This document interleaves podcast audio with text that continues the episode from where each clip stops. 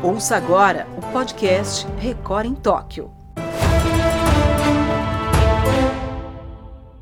Oi, pessoal, tudo bem? Está começando mais um Record em Tóquio, falando dos Jogos Olímpicos que poderiam ter acontecido, deveriam ter acontecido no ano passado, passaram para esse ano. Jogos Olímpicos de Tóquio, Record em Tóquio, desta segunda, dia 26 de julho. E olha, já vou chamar o André Avelar, nosso enviado especial do R7, que está na Terra Olímpica, está em Tóquio. E hoje também o nosso convidado especial é o Plínio, Ro... Plínio Rocha, né? jornalista que já participou da cobertura de três Olimpíadas, também está com a gente. Avelar, tudo bem? Aí na Terra do Sol Nascente, aí na Terra Olímpica, Avelar? Tudo bom, Lucas? Tudo jóia? Plínio, prazer falar com vocês, com os amigos, todo mundo que nos assiste, nos ouve. Foi um dia especial para o Brasil, um dia com uma medalha histórica, uma medalha de prata de Raíssa Leal, de apenas 13 anos. Sem dúvida, a gente vai falar muito daqui a pouquinho sobre a Raíssa, sobre essa medalha histórica. Deixa eu cumprimentar também o nosso convidado especial, então, o Plínio Rocha está aqui com a gente. Ele que sabe tudo sobre esportes olímpicos, né? Já fez a cobertura de três Olimpíadas, gosta muito de natação, inclusive a vida profissional dele é envolvida com a natação. Tudo bem, Plínio? Prazer ter você aqui com a gente. Fala, Lucas. Fala, André. Tudo bem com vocês? Eu que agradeço o convite. Muito legal estar com vocês para falar hoje desse dia histórico, como o André já falou, né? Uma medalha muito bacana aí. Algumas outras coisas legais também acontecendo para o Brasil, que nem o surf, é, outro esporte estreando aí, um esporte radical, vamos chamar assim, que também tem uma expectativa muito grande, por enquanto, sendo correspondido. Então vamos falar um pouquinho aí sobre isso que a gente ama tanto, né, Lucas? Que é Opa, Olimpíada. Com certeza, vamos sim. Olimpíada de Tóquio tá bombando e realmente a gente vai falar muito sobre essa medalha histórica. O Avelar falou histórica pelo seguinte: primeiro, que o skate é, participa pela primeira vez, né, está presente pela primeira vez numa Olimpíada. E segundo, que a Raíssa Leal se tornou a atleta mais jovem a ganhar uma medalha para o Brasil. A medalha anterior de uma mais jovem tinha sido em 2008 em Pequim, a Rosângela Santos no revezamento 4% no atletismo. Ganhou com 17 anos, quer dizer, a Raíssa Leal bateu esse recorde aí, agora com 13 anos de idade, ela conquista uma medalha de prata para o Brasil, a segunda medalha do skate brasileiro, né? A gente teve o Kelvin ganhando a medalha de prata também, agora a Raíssa ganhando uma, mais uma medalha de prata. Agora, André Avelar, a gente falava também da Pamela Rosa, falava da Letícia Buffoni, agora acho que todos os brasileiros, né, de, das três acho que estavam torcendo mais até pela Raíssa, né? Até por ela ser extrovertida, por ela ser descontraída, divertida. Era uma, uma criança praticamente, uma pré-adolescente, e estava todo mundo torcendo por essa medalha da fadinha do skate, né, Avelar? Lucas, a fadinha do skate, a Raíssa, é encantadora. Fadinha porque ela viralizou na internet lá atrás, em 2015, quando ela era muito mais criança ainda. Ela tinha então sete anos e vestida como uma fada, uma fada dos filmes, é, fez manobras incomuns para sete anos de idade, para uma criança. Esse vídeo chegou até o Tony Hawk, lenda do skate, e aí a carreira dela começa, dispensa apresentações até chegar nesse dia histórico, 13 anos. É, sabe que nós falamos bastante, inclusive aqui no nosso Record em Tóquio, falamos bastante da possibilidade de um pódio 100% brasileiro. Sim, seria um tanto quanto improvável, seria um sonho, é verdade, mas era possível. Das quatro atletas mais bem ranqueadas, o Brasil tinha três delas e apenas a Raíssa Leal conquistou a medalha.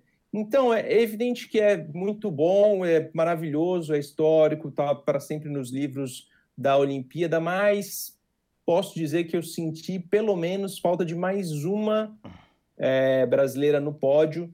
E por que não mais as duas, mais a Pamela e a Raíssa, a Pamela inclusive líder do ranking mundial, a Raíssa, a Letícia, desculpa, a Letícia, a Pamela e a Letícia, Letícia quarto do ranking, eu queria que elas tivessem passado a final e pelo menos mais uma delas no pódio. Acho que isso sim era bem possível. É verdade. Com aquele gostinho de quero mais, né? Porque realmente não aconteceu, não aconteceram outras medalhas. A Pamela Rosa, primeira colocada do ranking mundial, teve um problema no tornozelo, mostrou depois o tornozelo inchado, acabou terminando na décima colocação, não foi nem para a final. E a Letícia Buffoni, quarta colocada no ranking, que o Avelar está falando, acabou terminando na nona colocação, também não ficou entre as oito primeiras que chegaram à final.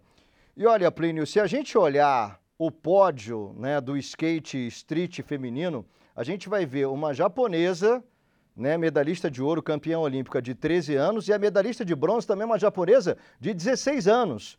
Então foi um pódio todo adolescente. Aí eu acho que as mais velhas sentiram a pressão, né, Plínio? Você tem essa impressão também de que é, as mais velhas não, é, é, não conseguiram é, a descontração que era necessária para não pensar tanto né, na pressão da prova e por isso elas ficaram para trás? Ô Lucas, eu tenho muito, muito essa percepção. Assisti a final inteira do skate nessa madrugada. É, as duas japonesas estavam muito soltas o tempo inteiro, estavam se cumprimentando o tempo inteiro. A Raíssa estava dançando, muitas vezes a câmera focalizou ela e ela estava dançando, fazendo passinho.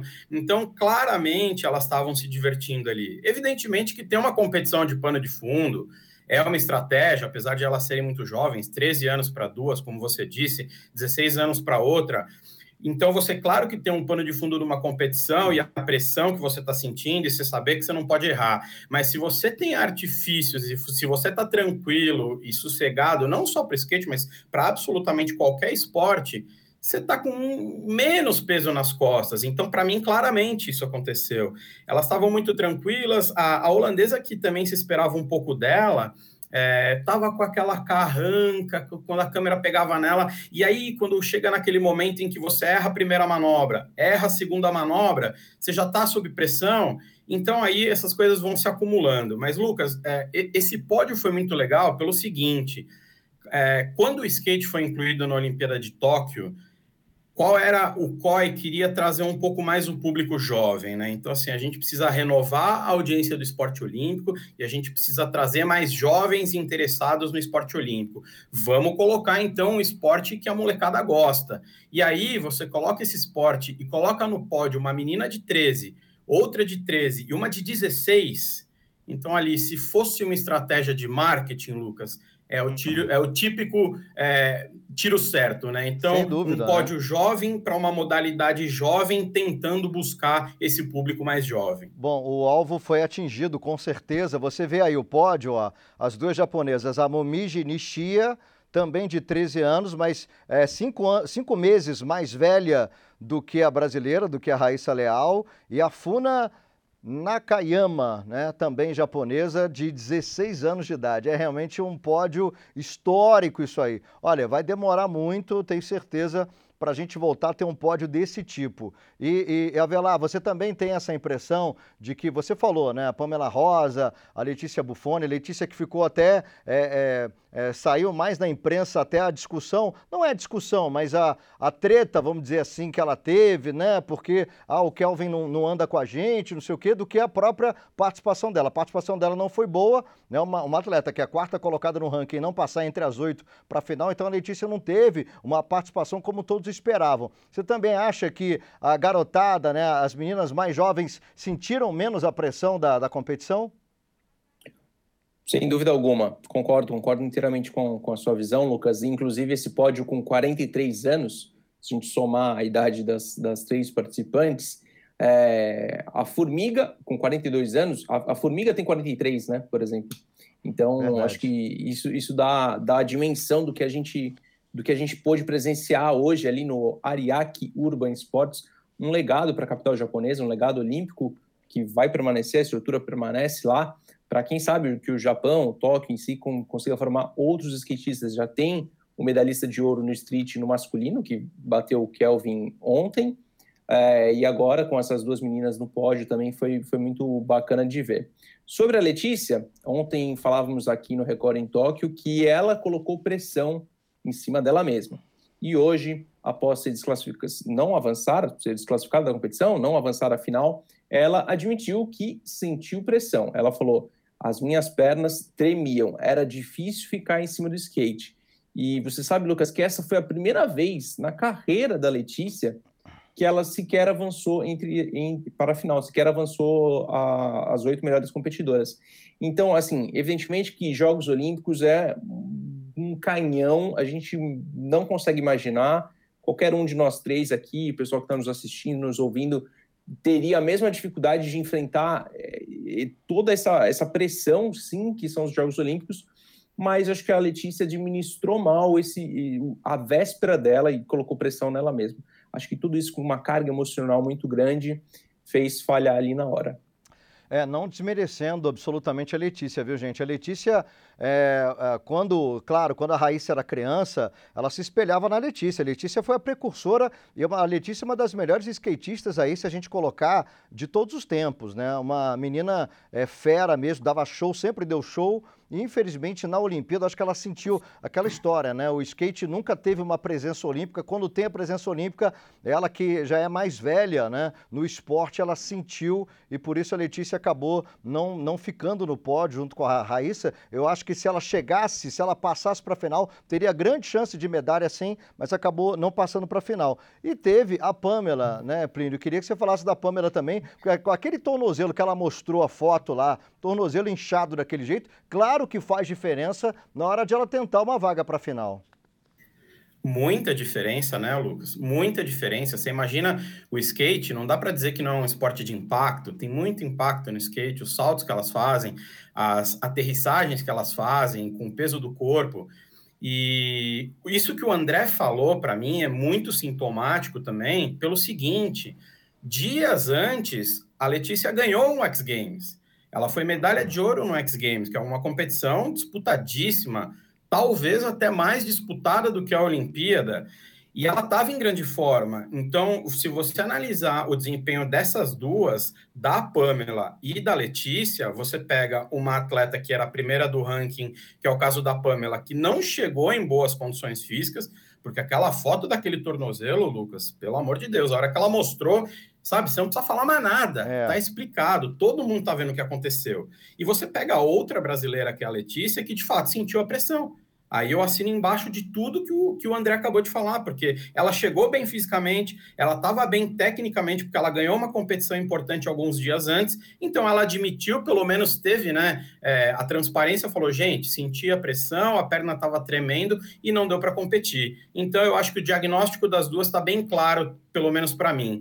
A Letícia é, chegou bem, sentiu a pressão da competição, a Pamela não chegou bem e não tinha como competir tão bem. E aí, né, para incluir a Raíssa, estava solta, estava leve, estava dançando e aí conseguiu performar bem e conquistar essa medalha para o Brasil Bom, e para ela. É, e o, o, skate então deu duas medalhas para o Brasil, duas medalhas de prata. Tivemos um bronze no judô, até agora três medalhas brasileiras. E um outro esporte que é estreante nos Jogos Olímpicos e também que todo mundo deposita muita esperança. E olha, eu, sinceramente, tenho esperança de ouro e prata, até porque pelo cruzamento, no surf, o Gabriel Medina pode fazer a final com o Ítalo Ferreira. Os dois podem chegar na final sim pelo cruzamento e aí teremos uma final brasileira. Seria a primeira final brasileira no esporte individual. A gente já teve a final olímpica do vôlei de praia, né? né com duas duplas brasileiras, mas seria a primeira final brasileira de um esporte individual e no surf. Você está animado com o surf? Vai ser nessa madrugada, viu, Avelar?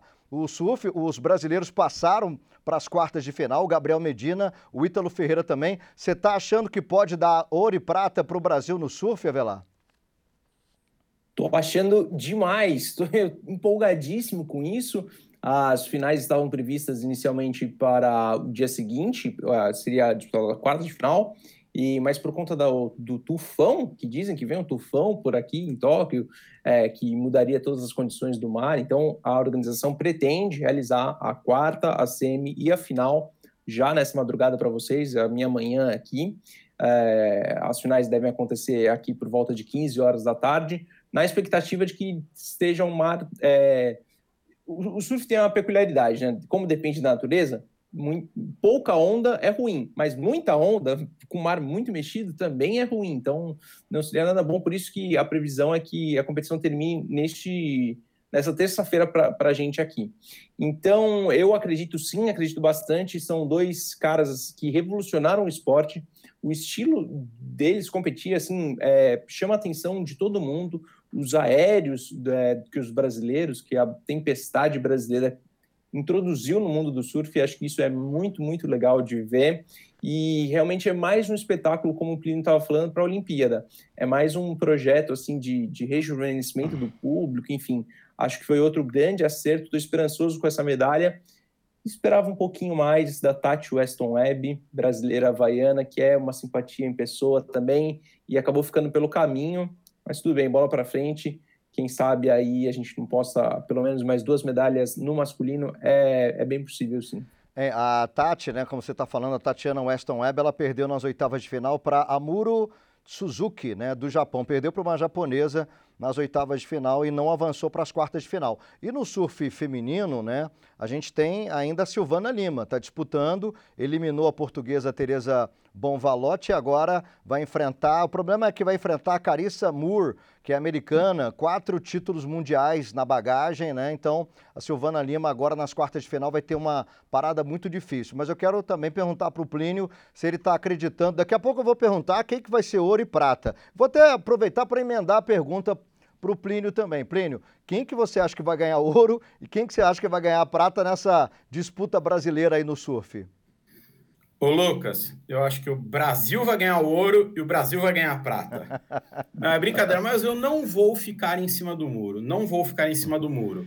É, eu assisti bastante o surf também. Até aqui eu achei o Ítalo mais consistente, Lucas. Achei, ele pegou umas ondas, é, ele pegou é, o mesmo número de ondas que o Gabriel, eu diria, mas eu achei como o. Tô, tô, assinando embaixo de tudo que o André fala. Não é difícil, né? Assinar embaixo das coisas que o André fala, porque tá lá e conhece muito disso aí. Mas eu vou, vou mais um pouquinho nessa onda. É, foi uma competição de aéreos, por enquanto, né? A gente viu assim, Quais são as duas boas pontuações que você pode fazer no surf? Ou um aéreo muito bem feito, ou um tubo. São as normalmente, normalmente são as manobras que, que podem dar uma nota 10 para um, um atleta. Pela condição, pela característica do mar aí do Japão, os tubos não vão rolar. E não vai mudar para isso acontecer. Então tá sendo um torneio de aéreos. E eu tô achando os do Ítalo mais altos, tô achando os do Ítalo é, mais velozes. Então, se eu tivesse que falar hoje, eu acho que o Ítalo tá, ele tá surfando um pouquinho melhor do que o Medina. Mas como é que você vai tirar, por outro lado, é, a, não vou dizer nem o favoritismo de um cara que é bicampeão mundial, tá liderando o ranking mundial, começou o circuito mundial de surf desse ano arrebentando com cinco finais, dois títulos em duas é, etapas. Então, é muito igual, assim, é tipo coisa de 50,9% e 49,1% para o outro, sei lá. O importante é que eu também acho que as coisas estão se encaminhando para o Brasil fazer uma final. O Medina teve um, um, uma, uma batalha muito dura ontem muito do, hoje, né? Que na madrugada a gente se perde um pouquinho nos ontem uhum. e hoje da vida, mas nessa madrugada, que foi contra o Julian Wilson, um cara que com que ele já disputou título mundial, por exemplo, e passou, passou ali apertadinho, com um susto no fim ali, né? Naquela última nota do, do Wilson, mas passou. Então eu acho que os brasileiros estão consistentes. A Silvana Lima, de fato, como você falou, vai ter uma pedreiraça hoje, a Karina Moore a Carissa Moore muito difícil, mas acho que os brasileiros estão consistentes, acho que o Ítalo está surfando um pouquinho melhor esses dias, mas também nada do que é, uma próxima etapa já no mundo. Eles são muito iguais, Lucas, muito iguais. É, só para só a gente destacar aqui pelo chaveamento, né? A gente vai ter o Gabriel Medina agora enfrentando o Michel Bourret, que é um taitiano que representa a França. E o Ítalo Ferreira, nas quartas de final, pelo chaveamento, vai pegar o Hiroto Ohara, que é um japonês, atleta da casa, provavelmente conhece mais as ondas, né? né do, que, do que o Ítalo Ferreira, mas isso não quer dizer nada. Quer dizer, Ítalo Ferreira e Gabriel Medina. Você arriscaria, Velar, dizer quem vai ganhar o ouro e prata aí dessa disputa, que pode ser uma, uma final brasileira? Ah, eu posso revelar a minha torcida. A minha torcida é para o Ítalo. Eu acho que o Medina cansou um pouco a torcida brasileira, a mim pelo menos, com o episódio Yasmin Brunet, é, vem, não vem, pode, não pode vir para Tóquio, pode levar parente ou não pode. Essa parte toda me cansou um pouco. É, nível de competição, a parte técnica dos dois é muito parecida. Talvez exatamente como, como o Plínio falou, um ligeiro favoritismo aí para o Ítalo, é, que tem um surf mais agressivo, mais impactante assim de ver. Não que o Gabriel não tenha, porque também foi um cara que revolucionou o surf a partir de 2014, quando foi o primeiro título mundial. Mas eu posso dizer da minha torcida, a minha torcida vai ser para o Ítalo. É, e o nível da competição, a gente pode dizer que está altíssimo né, nessa Olimpíada, no surf também. Até porque, por exemplo, o bicampeão mundial, o maior rival do Medina, né, o John John Florence, caiu, o americano caiu nas oitavas de final. Quer dizer, então, realmente, o, só do, do Medina e do Ítalo passarem para as quartas de final já é, significa que eles estão competindo bem no Japão, não é isso, Plínio? Perfeito, Lucas, perfeito. Essa queda do, do John John Florence foi muito significativa mesmo.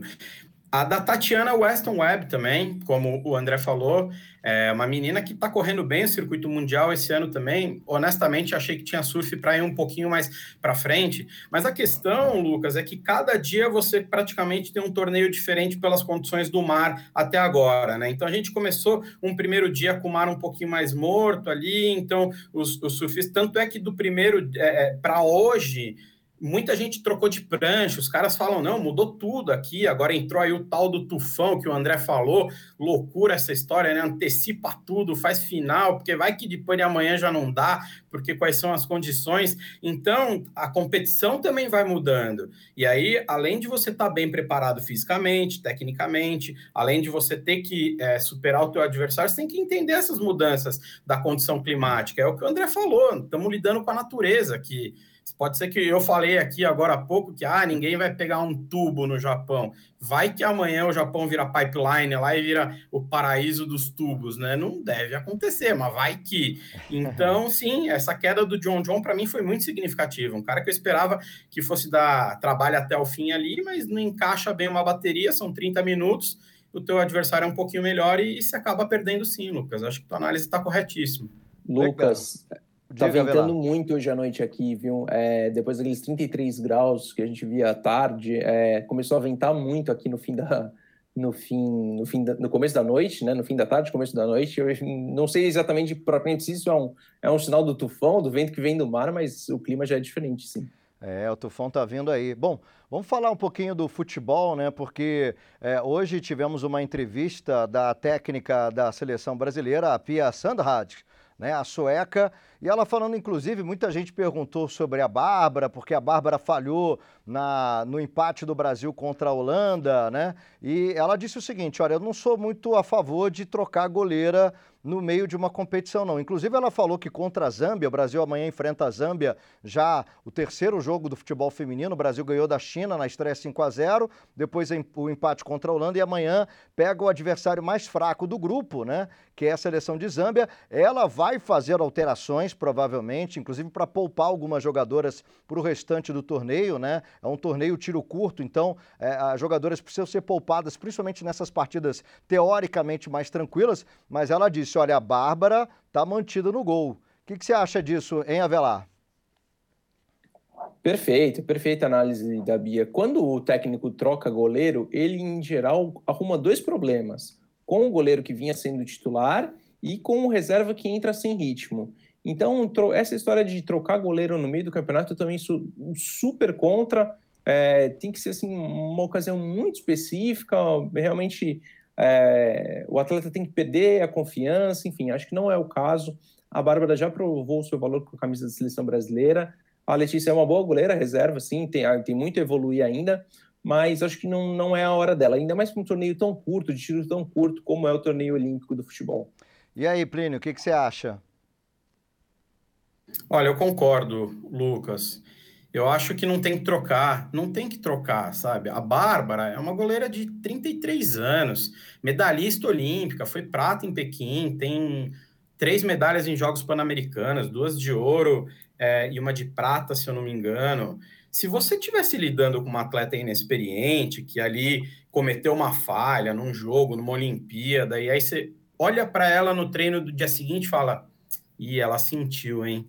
Ou você vai chamar num canto, ter aquela conversa de mãezona mesmo, ou você vai trocar. Mas não é o caso da Bárbara. A Bárbara é, tem carreira internacional, tem é, Olimpíadas na carreira, então é atleta que sabe diferenciar o fato dela ter falhado num jogo com o fato de ela estar tá mal tecnicamente para disputar uma competição.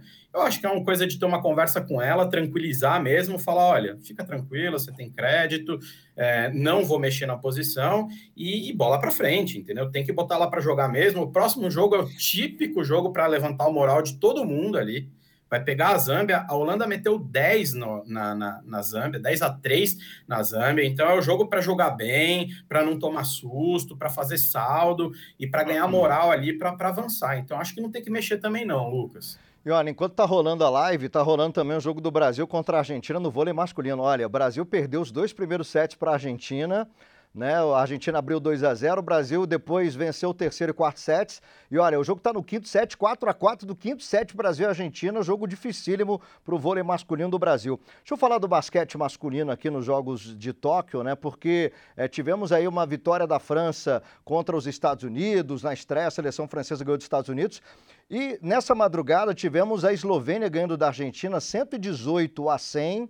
E olha, 48 pontos desse que a gente está vendo aí, o Luca Doncic, que é chamado de Luca Magic, né? Inclusive, joga no Dallas Mavericks, astro da NBA, e que fez 48 pontos. O recorde de o maior número de pontos de um jogador numa mesma partida é do Monsanto, né? O Oscar em Seul, 1988, ele, ele conseguiu 55 pontos contra a Espanha. Mas o basquete, né, Avelar, tem o basquete que você tanto gosta, tem dado provas aí que vai ser emocionante até o fim, né? Embaralharam demais esse torneio do basquete olímpico, realmente muitas surpresas. É, são dois times muito qualificados: a França, que bateu os Estados Unidos, como você bem disse, e a, a Eslovênia, que bateu a Argentina. É, mas a Eslovênia está um, acredito, um degrau abaixo desses times que vão brigar pela medalha de ouro, tá? É, depende muito do jogo do seu armador, o Luca Doncic, que é realmente um cracaço de bola, estava brigando para ser o melhor jogador da temporada da NBA com a camisa do, do, Dallas Mavericks, mas acabou perdendo a disputa para o grego, o Antetokounmpo, que, na minha opinião, foi eleito merecidamente o MVP.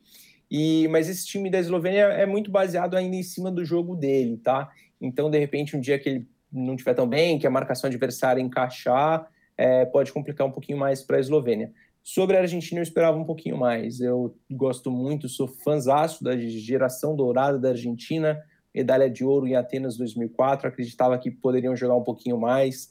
É, mas por tudo isso, como é bom ver o veterano Luiz Escola em quadra. Que paixão que esse cara tem pelo basquete. Então, isso eu fico muito feliz de, de vê-lo em ação, ver ele por perto aqui. Acho que é, realmente é um, é um aprendizado para a vida, viu? Porque o que esse cara manja e tem amor pelo esporte é, é muito bom de ver. Bom, já está rolando também a natação nos Jogos Olímpicos de Tóquio. Queria que o Plínio falasse sobre a natação, que ele conhece tão bem. Revezamento americano, nenhuma surpresa, né? 4 por 100 livre, os Estados Unidos com medalha de ouro. Aliás, foi o décimo ouro dos Estados Unidos no revezamento 4 por 100 em três edições, né? Que tivemos essa prova. E aí a gente está vendo, Plínio, o Fernando Scheffer que está na final, né? Não, conf, não confundir com Fernando Scherer, hein, gente? Fernando Scheffer na final dos 200 metros nado livre. E aí, Plínio? Até porque o Scheffer nada dos 200 livre e se você chegasse para o Scherer e falasse, ô Scherer, nada do 200 livre, acho que ele saia correndo de medo, né? Verdade. Eu, ele é velocista, né? O dele, o negócio dele é 50 e 100 livros, no máximo 100, né? Exatamente, que ele fez muito bem durante muito tempo. O Lucas, eu tô muito animado com essa final do Scheffer hoje, viu? Eu tô bem animado mesmo. E vou te dizer por quê. Ele bateu o recorde sul-americano do 200 livre, um 45,05 na eliminatória, depois deu uma pioradinha na semifinal, nadou para 45,71. Mas assim, ninguém tem ali um pouco de estratégia, claro, mas 200 livre, Lucas, não é uma prova que dá para ficar escondendo muito o jogo, não. Você soltou um pouquinho ali na semifinal, na eliminatória, você tá fora. Soltou na semifinal, talvez você não vá para a final. E eu acho que tem um cara que está acima da média aí, que é o Duncan Scott. Esse cara, ele tá nadando solto, ele tá nadando fácil, ele tem muito lastro ainda para ganhar nessa prova.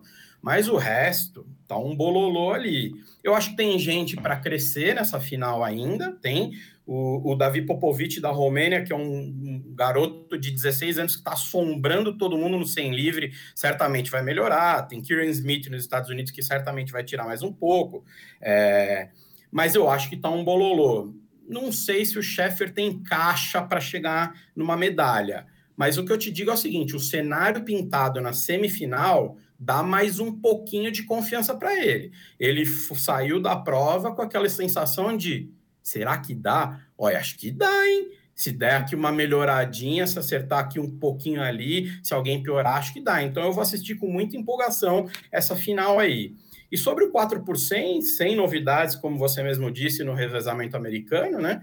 A única coisa só é que eu esperava que o Caleb Dressel, que abriu a prova, talvez ficasse um pouquinho mais perto ali do recorde mundial individual do César Cielo. Peraí que meu, meu fone caiu aqui.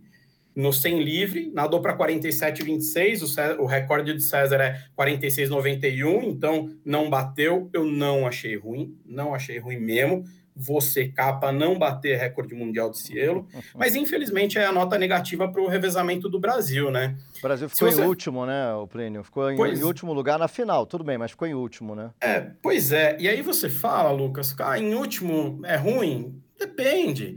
Se você nadar, é tudo que você pode nadar, melhorar teu tempo, tiver uma boa performance, ficou em oitavo numa final olímpica, ok. Você fez o seu trabalho. Mas o Brasil nadou mal. Nadou 3, 13 e 41. O Brasil não nadava tão mal assim esse revezamento desde 2014. Então, assim, certamente eles saíram da piscina lamentando ali, porque você tinha que melhorar um pouquinho, todo mundo piorou tempo em relação à, à fase anterior, então, infelizmente, aí esse heavy do Brasil ficou devendo um pouquinho é, nessa final da Olimpíada, Lucas. Bom, vamos falar um pouquinho. A gente sempre traz aqui o chamado. É assim, a gente não gosta muito de falar sobre isso, mas não tem jeito, né? Lá o Covidômetro dos Jogos Olímpicos. Mais 16 casos notificados na manhã de hoje, né? E agora já chegamos aí a 153 casos de é, pessoas ligadas aos Jogos Olímpicos contaminados com coronavírus, né? Sabe que o COI, a, o COI a população japonesa, nós esperamos muito que a Olimpíada começasse. E à medida que esses casos é, começam a explodir, a gente fica preocupado, já fica de olho assim, poxa, quando que vai acabar a Olimpíada para a gente ter uma tranquilidade, para a gente realmente ter uma paz em relação aos números da Covid, porque ainda é muito preocupante. A impressão que fica, evidentemente que eu queria a Olimpíada sempre, mas a impressão que fica é que o COI está muito apreensivo com, com isso, sabe? Existe essa preocupação no ar e não é um evento seguro, não é um evento que acontece naturalmente. É, o, o novo normal não é nada de novo e tampouco de normal, por isso, é, cada vez que a gente vai a uma arena, sempre de máscara, eu, quem puder estar tá me vendo, eu estou com, com o rosto marcado, com o nariz, que também não é pequeno, mas marcado pela máscara, enfim, isso é, mas deixa um evento, não é um evento gostoso como é a Olimpíada. É, dá a impressão que dá é que o Comitê Olímpico Internacional está torcendo para que a competição, né, é, passe logo, termine logo, para que os número, o número né, de casos não, não aumente tanto, para não causar uma apreensão mundial, né? Porque seria uma apreensão mundial. Vamos dar uma olhada na programação, então é, do Brasil, né? O Brasil que é, vai continuar disputando e essa semana vai ser uma semana intensa de Jogos Olímpicos de Tóquio. Vamos dar uma olhada então o que, que nós temos aí para essa madrugada, que vai ter o surf, né? Com Gabriel Medina, o Ítalo Ferreira e também a Silvana Lima, começando às sete da noite pelo horário brasileiro, é sempre pelo horário brasileiro. Aí a gente tem 22 horas e 43 minutos a natação no masculino com a final do Fernando Scheffer, que a gente comentou aqui. 11 da noite, handebol feminino Brasil e Hungria. 11 da noite também o judô masculino. Teremos a Kathleen Quadros e o Eduardo Santos. Tênis feminino com a, a Luísa Estefânia Laura Pigossi, a dupla feminina né, do Brasil, disputando tênis. E aí o vôlei de praia masculino com Alisson e Álvaro. É, aí já entrando na madrugada, a vela também, com a Martine Grael e a Caiana Conze, campeãs olímpicas do Rio de Janeiro, começando a disputar também, já na terceira é, prova, terceira regata né, da vela. A classe laser também com Robert Scheidt. Temos, eh, teremos a canoagem com a Ana Sátila, o vôlei de praia masculino Evandro e Bruno Schmidt. Às três da manhã, o ciclismo também com a Jaqueline Mourão. E a gente vai ter o Abner Teixeira no boxe masculino, 6 e 18, 7 e meia da manhã, o tênis de mesa masculino. A gente vai ter o vôlei feminino, Brasil e República Dominicana. E o jogo que a gente falou será 8 e meia da manhã, futebol feminino, Brasil enfrentando Zâmbia, né? Tá aí a programação toda para você aí do que vai acontecer nessa terça-feira olímpica e claro, a gente vai voltar com o Record em Toque também trazendo todas as informações. Avelar, queria agradecer a sua presença mais uma vez direto de Tóquio e até amanhã, meu amigo. Até amanhã. Amanhã, se você for um pessimista, uma medalha. Se você for um otimista, três medalhas para o Brasil, contando que haverá final do surf. Obrigado, Lucas. Foi um prazer. Valeu, Plínio. Até mais. Legal. E Plínio, grande prazer ter você aqui com a gente. E semana que vem tem mais. Né? Na próxima segunda você vai estar com a gente de novo. É isso aí, Lucas. Obrigado pelo convite. Parabéns ao André aí pelo trabalho também é, em Tóquio. Segunda-feira estamos junto aí. Espero que o Brasil já tenha empilhado algumas medalhas até a próxima semana.